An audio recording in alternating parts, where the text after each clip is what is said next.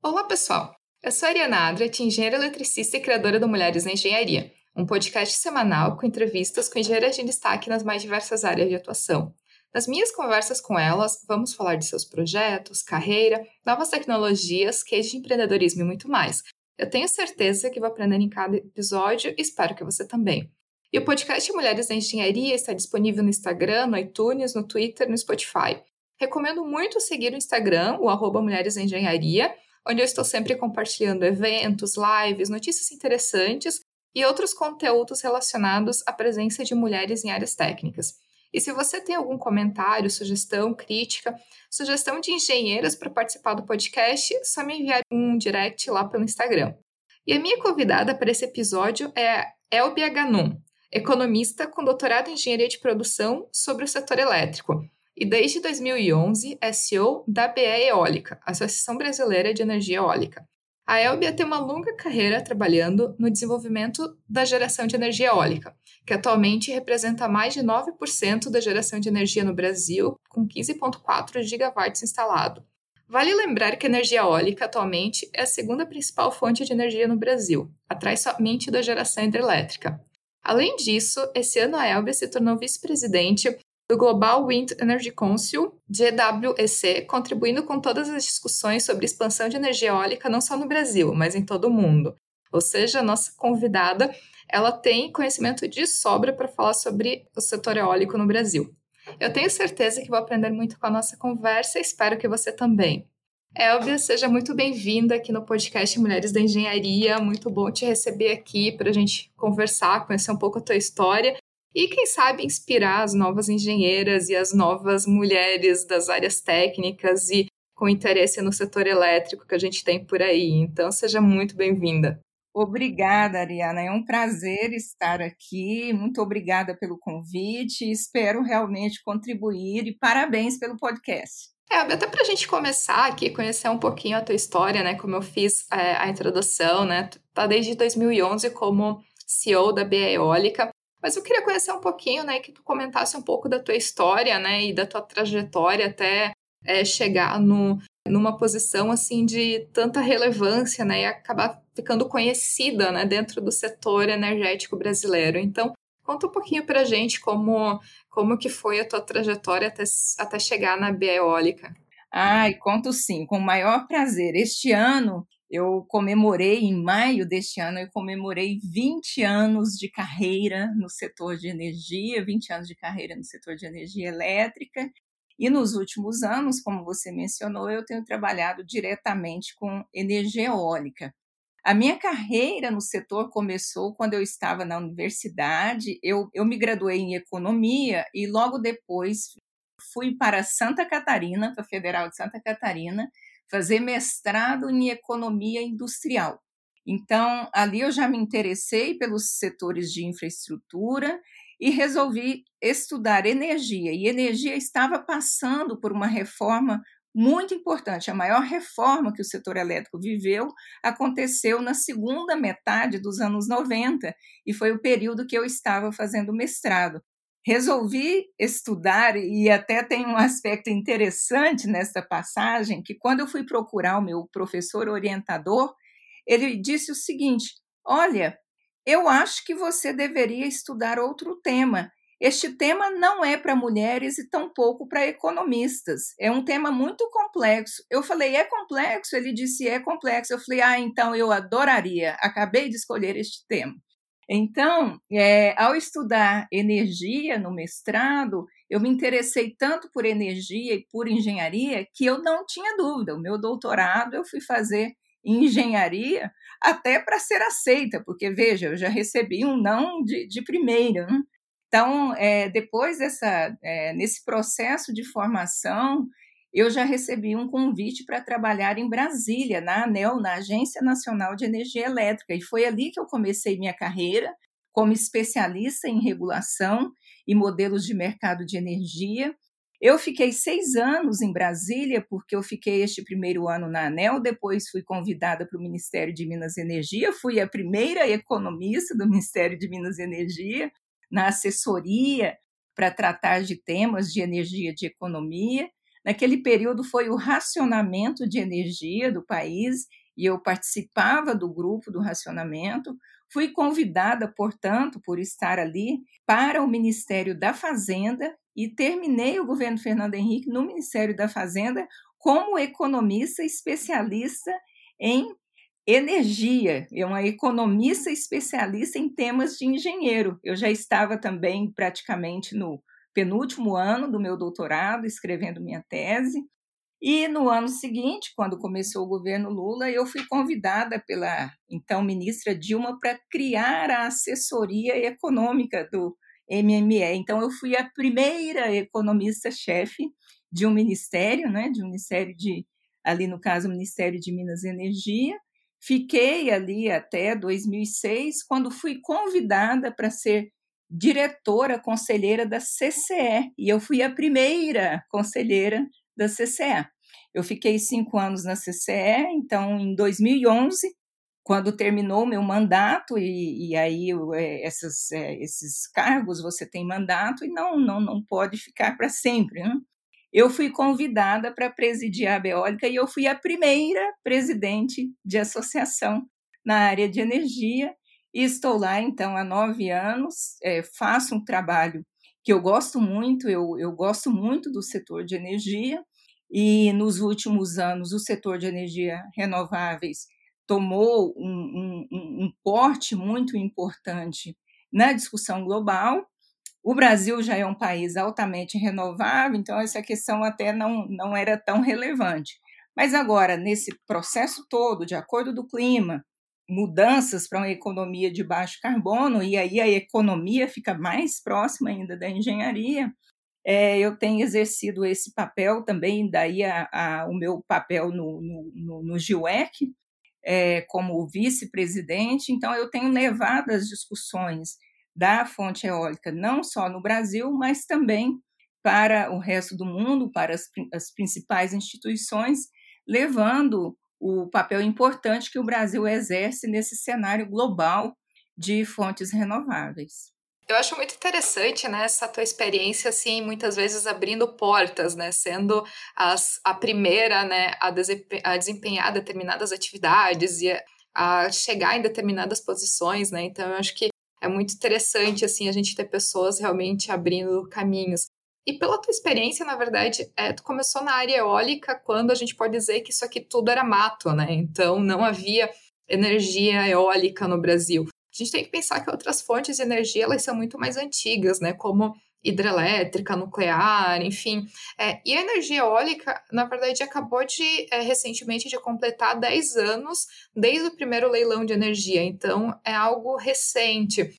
Então eu queria pedir se tu pudesse assim fazer um, um, um repasse assim desse histórico da energia eólica no Brasil, porque é algo recente, né? A gente tinha até muito pouco tempo atrás a questão de ser uma energia cara, pouca geração, e a gente vê que hoje a energia eólica ela ocupa a posição número dois no Brasil, né? Então, como que foi para chegar até aqui, principalmente vindo de, é, de que realmente acompanhou esse processo todo desde lá do início?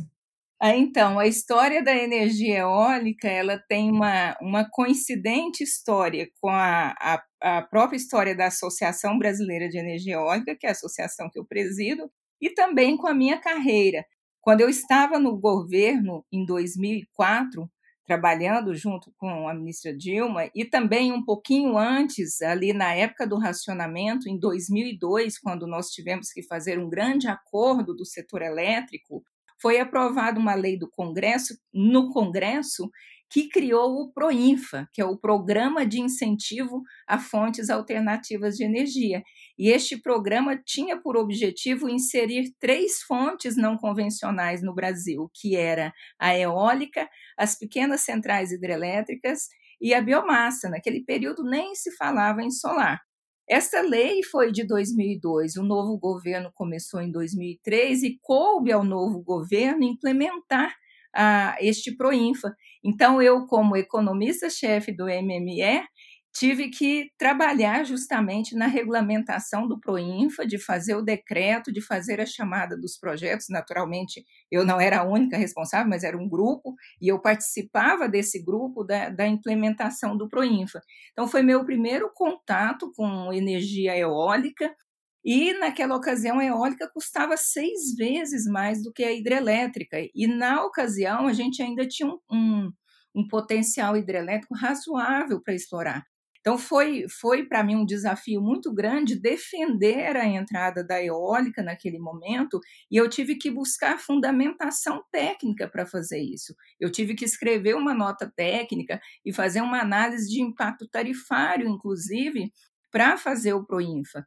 E olhando para a eólica, naquela época, eu usei um arcabouço teórico importante de um economista chamado Schumpeter, que fala da inovação tecnológica e da importância de você incentivar a introdução de novas tecnologias. E eu assinei uma nota técnica dizendo que dali a mais ou menos 10 anos, a gente estaria num grau de maturidade de engenharia, de tecnologia, que a eólica se tornaria muito competitiva. E, e foi assim que a, que, a, que a minha análise ali na área econômica saiu e nós fizemos o Proinfa seguindo mais ou menos essa trajetória. E, de fato, foi muito importante este programa de incentivo, porque quando nós fizemos o Proinfa, nós contratamos 1,3, 1,4 gigawatt de eólica. Essa é um, uma quantidade pequena. É pequena quando você pensa na potência instalada do Brasil mas é uma quantidade razoável para nos trazer o aprendizado tecnológico que precisávamos e principalmente entender como que funcionava o vento no Brasil e o próprio aprendizado de licenciamento ambiental. Então foi um laboratório de altíssima relevância que foi determinante para que Cinco anos depois, isso foi lá em 2004, a nossa primeira chamada de projeto, nós realizamos cinco anos depois, em 2009, e eu já estava na CCE como conselheira, o primeiro leilão competitivo da eólica. E naquele ano, a eólica saiu de um resultado em que o preço já era só duas vezes maior do que a hidrelétrica, já que em 2004 ele era seis vezes maior do que a hidrelétrica. 2009 fizemos o primeiro leilão competitivo. A partir dali, a eólica passou a ser contratada em projetos competitivos. Nós comemoramos ano passado 10 anos deste feito. E quando eu cheguei na eólica em 2011, o leilão que a, que a eólica tinha acabado de participar, ela já tinha se tornado a segunda fonte mais barata do país em 2011. E em 2017, nós passamos a ser a primeira fonte mais barata do país. Então, o que, que nós comemoramos ano passado? Segunda fonte de, de geração da matriz, primeira fonte mais competitiva, 10 anos da realização do primeiro leilão competitivo e o fato da eólica ser a fonte determinante da expansão da matriz futura do Brasil. Isso é para nós um dado de altíssima relevância, além do fato de que em 2012, o Brasil era a 15ª economia no mundo em capacidade instalada eólica e hoje nós já ocupamos a sétima posição. É um dos países que mais investe em energia eólica.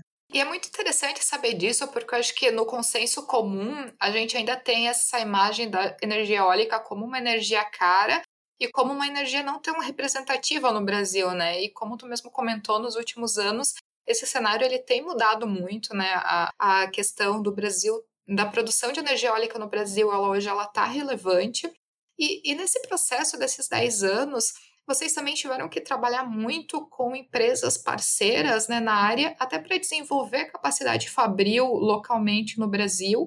Tanto que hoje, grande parte dos equipamentos, das torres, e toda a parte de, de geração, da parte de geração, né, de produção das torres, de manutenção, tudo isso é feito localmente no Brasil, né, não se depende mais somente de é, empresas estrangeiras e, e coisas importadas. Como é que foi esse processo? Como é que foi a aceitação, né, das empresas de também estar embarcando junto nesse projeto de realmente investir em energia eólica no Brasil? Ah, esse, esse fator é, é, de extrema relevância e tem um, um outro ponto que você mencionou, é que às vezes ainda se tem a impressão que energia eólica é algo de luxo, é algo com pouca participação. E veja, muito interessante um processo que o Brasil fez em 2004, quando nós fizemos uma nova reforma do setor elétrico brasileiro. E ali nós criamos um desenho de, de setor elétrico com mecanismos de leilão. E esses leilões, eles são utilizados e foram utilizados, então, desde 2004, para proporcionar uma grande competição nas contratações de energia. Quando fizemos os leilões para a eólica, e nós não fizemos programa de incentivo, e sim leilões específicos para a fonte eólica, a cada ano que fazíamos os leilões, os custos ficavam mais baixos. Isso fez com que o Brasil ensinasse ao resto do mundo como contratar fontes renováveis. E as fontes renováveis não convencionais, eólica, solar, principalmente, são as fontes que mais estão tendo é, queda de custos e de preços no mundo, e foi o próprio Brasil que ensinou o resto do mundo a contratar energia renovável em processos competitivos.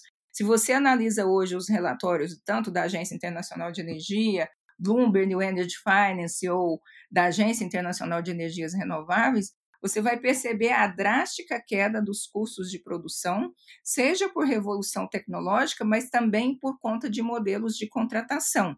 Hoje há uma clareza que a expansão de renováveis em termos globais, ela vai se passar inexoravelmente pela eólica, pela solar, principalmente pela competitividade da, destas fontes. Elas hoje são mais baratas do que as fósseis, e isso é muito relevante no cenário global. No Brasil, a gente já estava sabendo disso, desde 2011 a gente percebeu esse movimento. Então, esse é um fator de altíssima relevância. Um outro ponto, e é a cadeia produtiva que você mencionou, esse é realmente assim um aspecto que nós temos muito orgulho no Brasil, porque quando nós fizemos o Proinfa e depois fizemos os leilões, o Brasil ele tem uma política industrial e não vale só para o setor de energia, mas vale para outros setores, em que nós utilizamos financiamento do Banco de Desenvolvimento e esse recurso é do contribuinte brasileiro. Então, a gente tem que alocar de forma eficiente esse recurso. E para isso, nós precisamos determinar nas políticas de que o dinheiro a ser utilizado deste banco de fomento, ele tenha que ser empregado em sistemas que vai gerar emprego, que vai gerar tecnologia e vai gerar renda para o próprio país. Nós não queremos dar emprego para estrangeiros, não podemos fazer isso com o dinheiro do contribuinte. E este fator, que é a política de conteúdo nacional, incentivou é, as empresas virem para o Brasil e instalarem suas fábricas aqui. Mas não foi só isso. O outro fator, e este é o mais relevante deles, é que esses investidores, as grandes empresas, as grandes OEMs do mundo, como é o caso da GE, da Vestas, da Acciona e outras fabricantes, nós temos todas as grandes fabricantes do mundo, ela, do mundo, elas estão no Brasil porque o Brasil é um mercado atrativo, é um dos maiores e um dos melhores mercados do mundo. Então, elas se animaram a construir aqui uma cadeia produtiva e hoje a gente tem um orgulho muito grande de ter construído essa cadeia produtiva, não só dos OEMs, das fabricantes de turbinas, mas de toda uma cadeia de suprimento que nós tivemos a capacidade de construir em dois ou três anos, muito rápido, e hoje elas respondem por 80% de uma turbina. Então, é, é um aspecto de muito orgulho para nós. Eu acho muito interessante, né? É, sempre que eu comento com. Eu faço episódios, a gente tem episódios aqui no podcast Mulheres em Engenharia sobre temas relacionados à geração de energia, e a gente já teve vários episódios relacionados a hidrelétricas, relacionado a nuclear, enfim, mesmo a renováveis. Uma coisa que eu sempre acho importante ressaltar é que num, numa matriz energética de um país tão grande quanto o Brasil, todas as energias elas têm é, suas vantagens, desvantagens e seu papel muito importante, né? E é, na matriz energética. Então, a gente não pode pensar que o Brasil ele vai depender 100% de hidrelétricas ou que ele vai depender 100% de alguma determinada fonte de energia. Então eu queria que tu comentasse um pouco sobre o que, que tu vê como potencial eólico brasileiro, né? Sobre o quanto que isso pode é, ser explorado, enfim, o quanto que a gente pode produzir de energia e também sobre qual que é a principal função né, da energia eólica dentro da matriz energética, assim, qual que é a importância do Brasil ele realmente investir em geração eólica e muitas vezes não está preso. A gente, talvez historicamente, a gente dependeu muito de hidrelétricas, né? De não ter essa, essa dependência, de não ter é, a hidrelétrica como uma fonte quase absoluta de energia. A questão da diversificação é um aspecto muitíssimo relevante e a, e a lei, né, a lei do, do, dos portfólios, é, ela, é, ela é relevante em vários setores da economia. No caso do suprimento de energia, é crucial, até porque o Brasil teve que aprender, e pagando razoavelmente caro, em 2001 e 2002, com uma crise de suprimento justamente porque nós tínhamos na nossa base da matriz apenas hidrelétricas com alguma complementação térmica. Então, nós aprendemos, e, e talvez o Proinfa tenha vindo justamente por isso, que a gente deveria olhar para outras possibilidades, para outras tecnologias de geração. Então, a diversificação é, é, é, é a palavra-chave quando você está falando de suprimento de energia e aí seja uma matriz energética envolvendo também outros usos de energia, não só do ponto de vista elétrico, e seja especificamente da matriz elétrica. Todos nós aprendemos com isso, o mundo inteiro aprendeu, é uma questão geopolítica e talvez o desenvolvimento das, dessas chamadas novas fontes renováveis no mundo esteja muito fortemente associado a essa questão da diversificação. Então, diversificar é o caminho, não há dúvida sobre isso. E nesse aspecto, o Brasil é muito abençoado, porque o Brasil possui os melhores recursos do mundo para geração de energia. E aí, mesmo do, do é, energia fóssil e energia não fóssil, a gente tem recursos aí do pré-sal, que, que todos sabem muito bem, e a gente tem a, a, as energias renováveis. Então, do lado da oferta, hoje, quando você pensar na expansão da, da matriz brasileira, no horizonte de 10 anos, que o próprio PDE da EPE é, lançou recentemente, ou até mesmo no horizonte de 30 anos, como está no Plano Nacional de Energia do Brasil, que foi lançado recentemente também pelo governo, a, a energia eólica está se figurando como a principal atriz nesse processo. Por quê? Nós tivemos ao longo do tempo um investimento muito forte nas hidrelétricas, mas os recursos hidrelétricos praticamente acabaram, estão esgotados e os que existem, eles têm custos sociais e ambientais altíssimos e agora eles também têm custo econômico mais alto. As fontes renováveis não convencionais, elas estão muito mais competitivas. Eólica seguida de solar. Então, quando você olha para o futuro da expansão do Brasil, a resposta está nessas fontes, principalmente solar e eólica. A gente tem um pouco de PCH, tem um pouco de biomassa, e quando a gente fala em matriz energética de forma geral, a gente tem o etanol, tem o biogás, tem o biodiesel e outras formas de energia. Nesse aspecto, o Brasil é um país muito rico, abençoado em recursos renováveis para a produção de energia e tem uma capacidade de ser uma liderança global nesse processo de transição energética que está acontecendo, pela quantidade e diversidade do recurso. Então, não dá mais para falar em, em, matrizes em que você tem uma dependência de poucos recursos. A combinação dos recursos é a melhor forma. Esses recursos precisam ser competitivos quando a gente está falando de Brasil, porque nós temos abundância de recurso e podemos nos dar ao luxo de escolher qual recurso a gente quer. E, naturalmente, a gente vai escolher aquele recurso que é limpo, renovável, competitivo, que, portanto, traga um retorno econômico, social e ambiental melhor para o país. E essa, essa resposta está justamente no, nos investimentos em fontes renováveis, como é o caso da fonte eólica. A energia eólica ela é responsável por quase 10% né, da, da energia no Brasil. Mas como é que está distribuída essa geração de energia? Né? Como é, são grandes fazendas com muitas torres eólicas, são projetos menores, né? Como que está a configuração e como é que estão se desenvolvendo os novos projetos no Brasil? até pensando do ponto de vista assim de quem não está acompanhando muito o setor, então para a gente dar uma ideia, né, de como é que funciona essa geração. É quando eu falo da diversidade do Brasil, dos recursos renováveis e nós tivemos um longo período com as hidrelétricas e graças a Deus que temos as hidrelétricas, elas são maravilhosas. É, a gente olha principalmente os recursos das hidrelétricas no, no, no, no sudeste, centro-oeste, um pouco no norte, um pouco no sul, um pouco no nordeste, mas todos explorados. Quando olhamos para o vento, nós temos uma, uma potencialidade muito maior nas regiões nordeste e sul do país.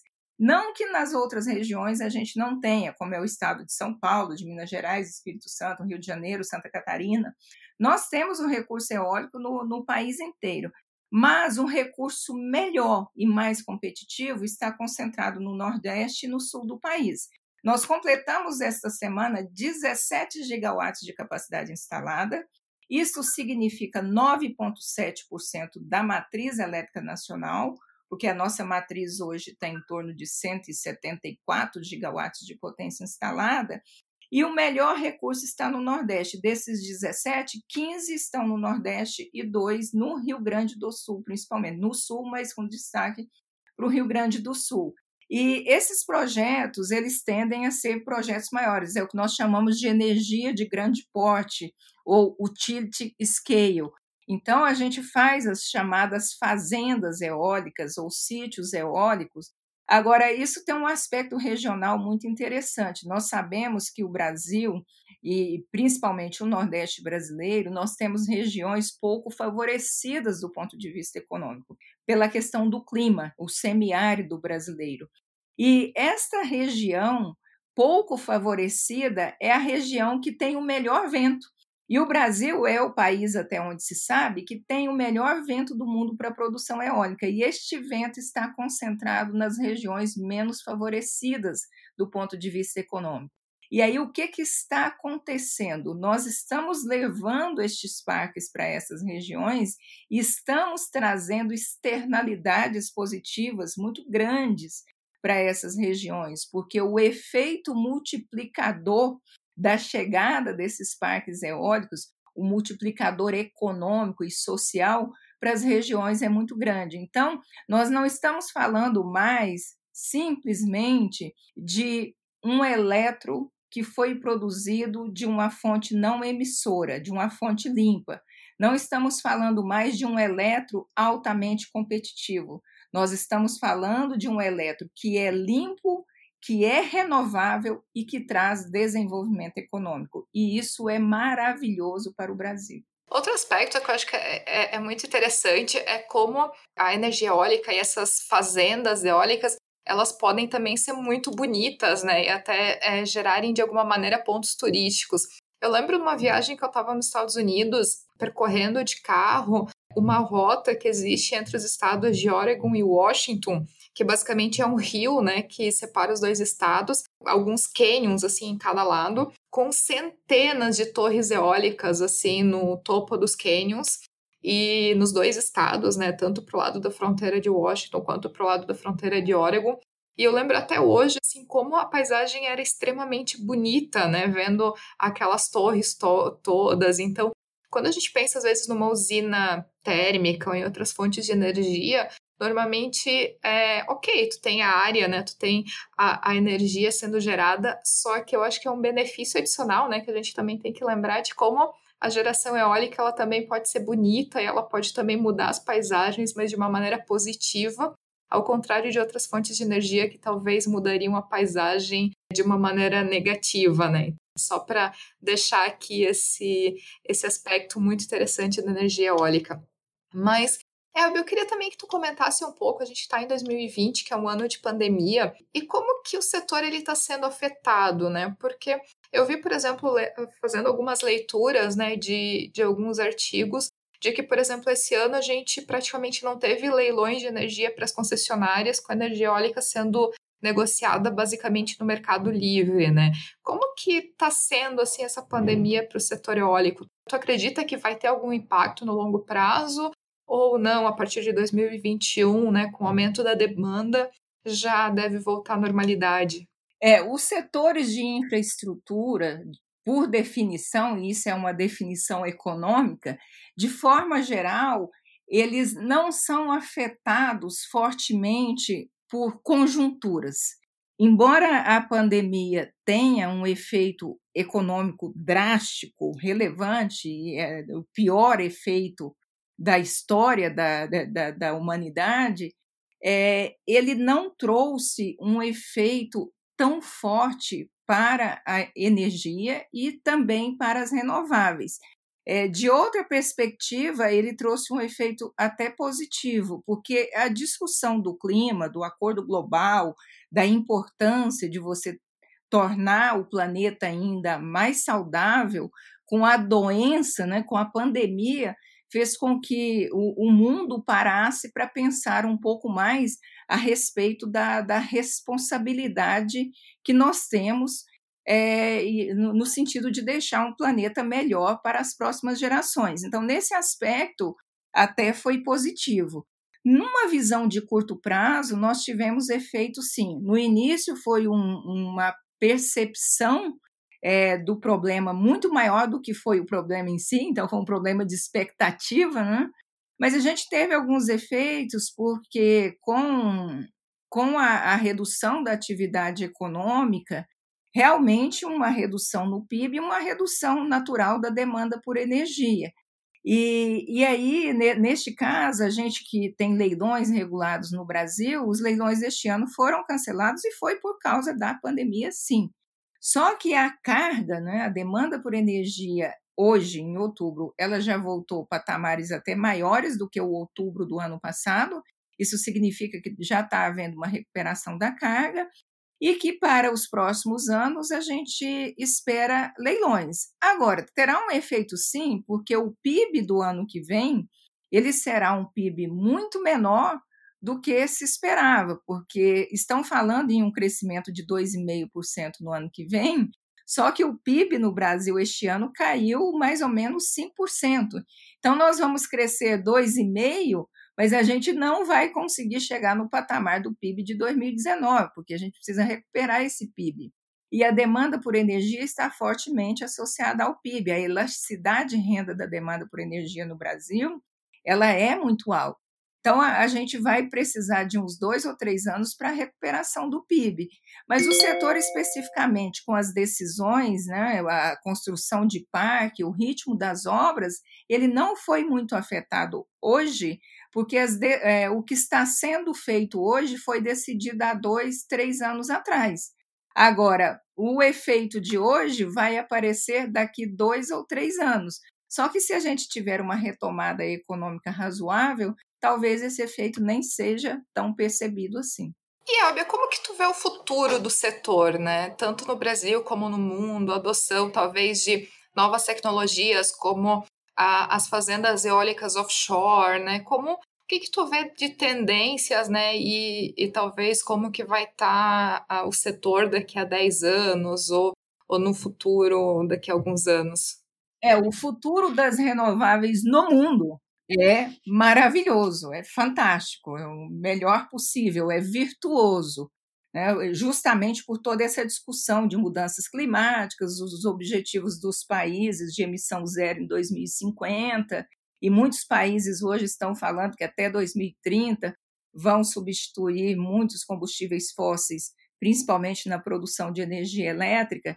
Então, o futuro é brilhante para as fontes renováveis, seja do ponto de vista global, seja do ponto de vista local. Para o Brasil, melhor ainda, porque o Brasil já é um país altamente renovável. A matriz elétrica brasileira é de 83% de participação das fontes renováveis. Quando nós olhamos para o planejamento da expansão do Brasil, a fonte que mais vai crescer é a fonte eólica, na média de 3 gigawatts por ano. É, nos últimos 10 anos, a média era de 2 gigawatts. Nós já tivemos, então, crescimentos exponenciais nos últimos 10 anos, e os próximos 10 anos o, o crescimento vai ser melhor ainda.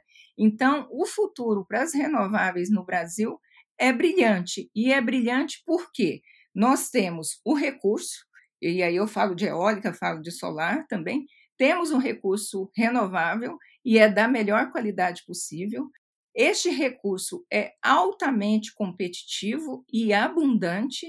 E quando nós olhamos para a tecnologia, no caso da eólica, nós temos um, uma produção de maquinário dentro do Brasil da ordem de 80%. Então, nós temos todo o aparato para fazer essa oferta de energia da maneira que planejamos.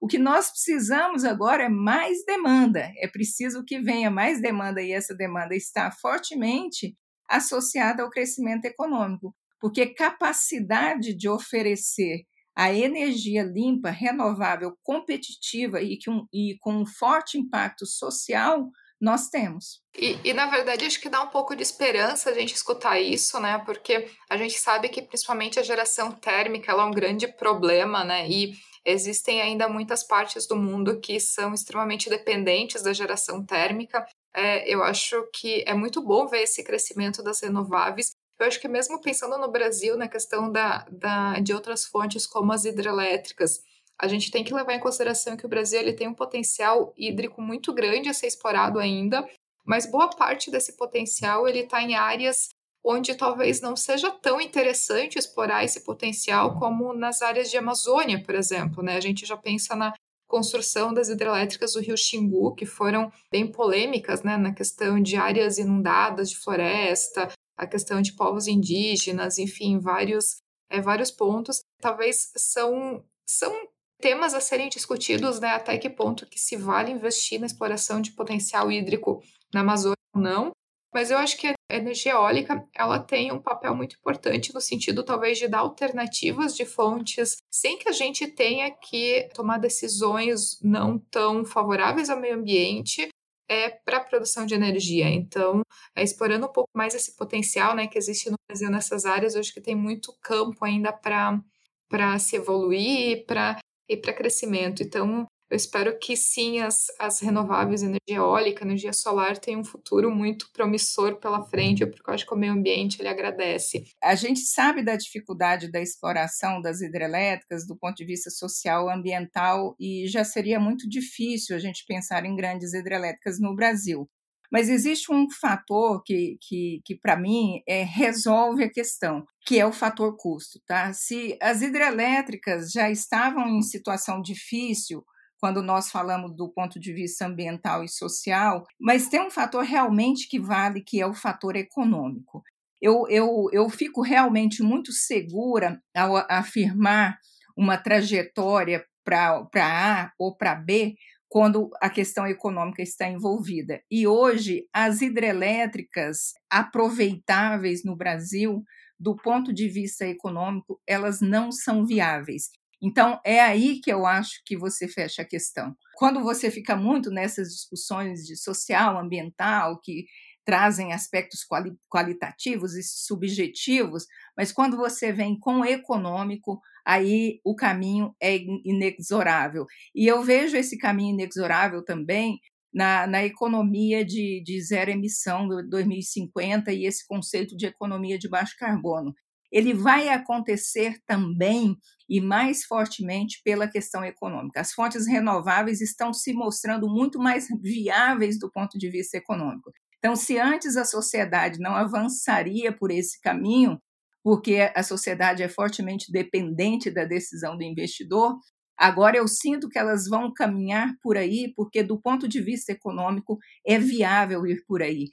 E é um princípio, a racionalidade econômica vai levar para este caminho, tá? Não, não tem jeito, é um caminho sem volta. E eu acho que também outro aspecto, entrando nessa, nessa questão econômica, é que, por exemplo, quando tu vai construir uma usina hidrelétrica de grande porte, né, a gente sabe, baseado em histórico, por exemplo, a hidrelétrica de Belo Monte, né, que tinha um orçamento inicial em torno de 20 bi, terminou a sua construção com um custo em torno de 40 bilhões de reais, né? Então, é quase o dobro do, do orçamento inicial, por vários fatores, enfim. A gente também pode ficar discutindo o porquê desse, desse dobro né, de orçamento, mas isso é algo recorrente em projetos de grande porte, de construções de grande porte. E quando a gente pensa numa fazenda eólica, talvez essa previsibilidade de custo, né, e até pode comentar e me corrigir, mas eu acho que essa previsibilidade de custo de geração e de um projeto ela é muito maior, porque basicamente tu já tem os custos das torres, né? Isso não não muda, né? Não não existe tantos fatores surpresas talvez numa num projeto de geração eólica quanto talvez existiria na construção de uma grande hidrelétrica com potencial de geração semelhante. Este ponto é absolutamente relevante, Ariana. É, as novas tecnologias de geração de energia, as renováveis, elas são muito mais modulares. Então, é muito mais móvel, flexível você fazer os investimentos e até o efeito Covid, que a gente teve algum atraso de obra por conta do Covid no início ali, que tivemos que nos ajustar, e esse atraso que a gente teve não vai determinar um atraso no final do período,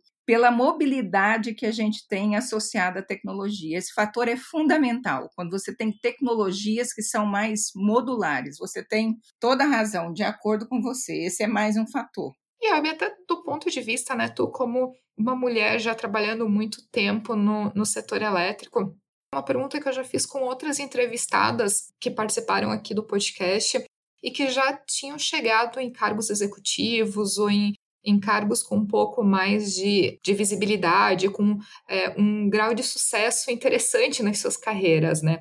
E a gente sabe que as mulheres elas estudam mais do que os homens, elas têm, é, se dedicam aos estudos, se dedicam à carreira, mas a gente acaba tendo um teto de vidro que impede elas muitas vezes de avançar não necessariamente por não serem competentes, mas por fatores que a gente poderia ficar aqui horas comentando e que a gente espera que essas coisas mudem com o tempo. Mas eu queria perguntar para ti o que, que tu acha assim na tua história, o que, que foi determinante para tu ter avançado na tua carreira, tu está hoje como CEO de uma associação tão interessante como a Beólica.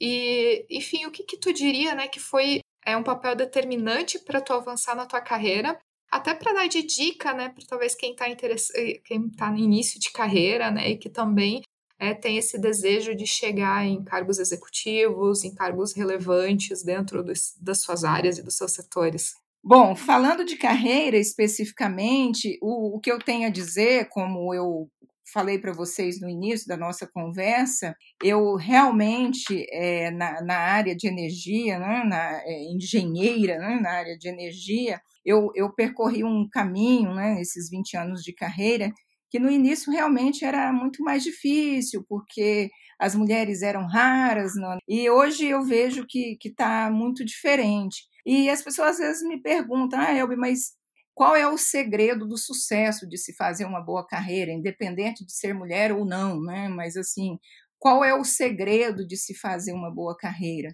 É, eu acho que para mim, pelo menos assim, o que eu vejo e também leio muito e converso a respeito, eu acho que é fundamental do sucesso de um indivíduo em termos de carreira é a dedicação, o estudo e a disciplina.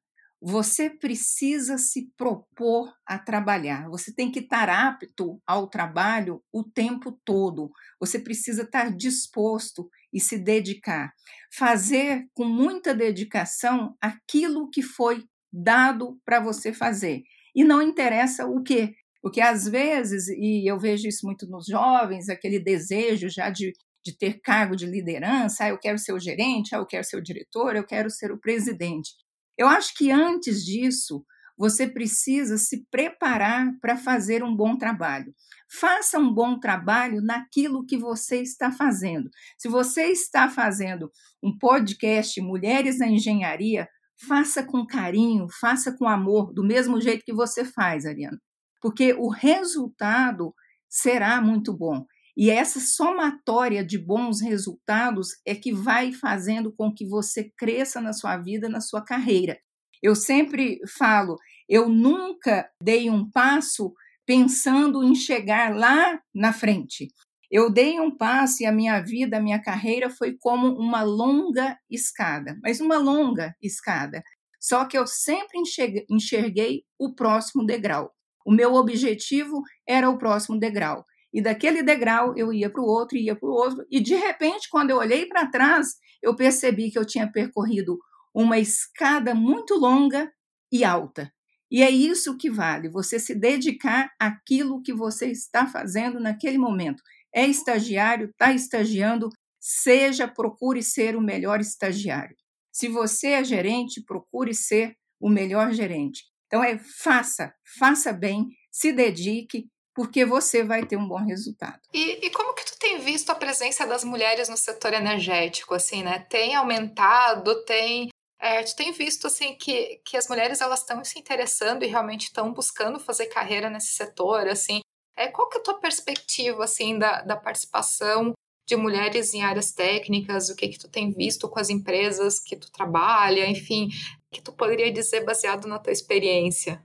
Eu digo que melhorou muito nos últimos é, cinco anos, talvez até dez anos. Como eu sou de um setor novo, eólica, e eólica já é algo moderno, é jovem, é feminino, então, parece que tem até mais pessoas mesmo no setor de renováveis, o propósito, e tem pessoas mais jovens, e tem mulheres. Então, eu acho que melhorou muito mas o caminho ainda é longo. Nós estamos no caminho certo, porém, ele é um caminho longo. É, melhorou bastante, existe um ambiente para que a gente tenha realmente uma inserção maior. Eu acho que muitas barreiras nós estamos vencendo, muitos preconceitos e tabus a gente está quebrando, só que eu entendo que a, a trajetória é longa e é muito importante que a gente tenha mecanismos catalisadores nesse processo.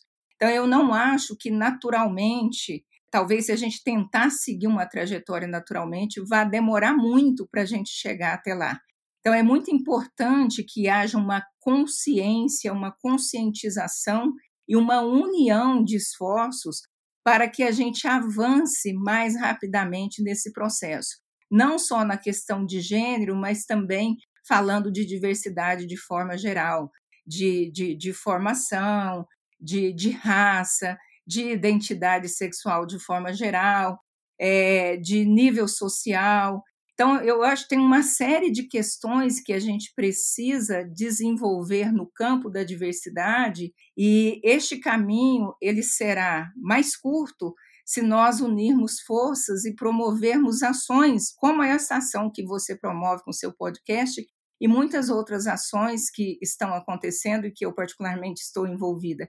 Então, esse caminho vai tornar, essa forma de fazer vai tornar o nosso caminho mais curto e é muito importante que nós tenhamos no futuro próximo para deixar para as próximas gerações um planeta mais limpo, mas um planeta também mais justo e a justiça social, ela se passa também pela questão do gênero.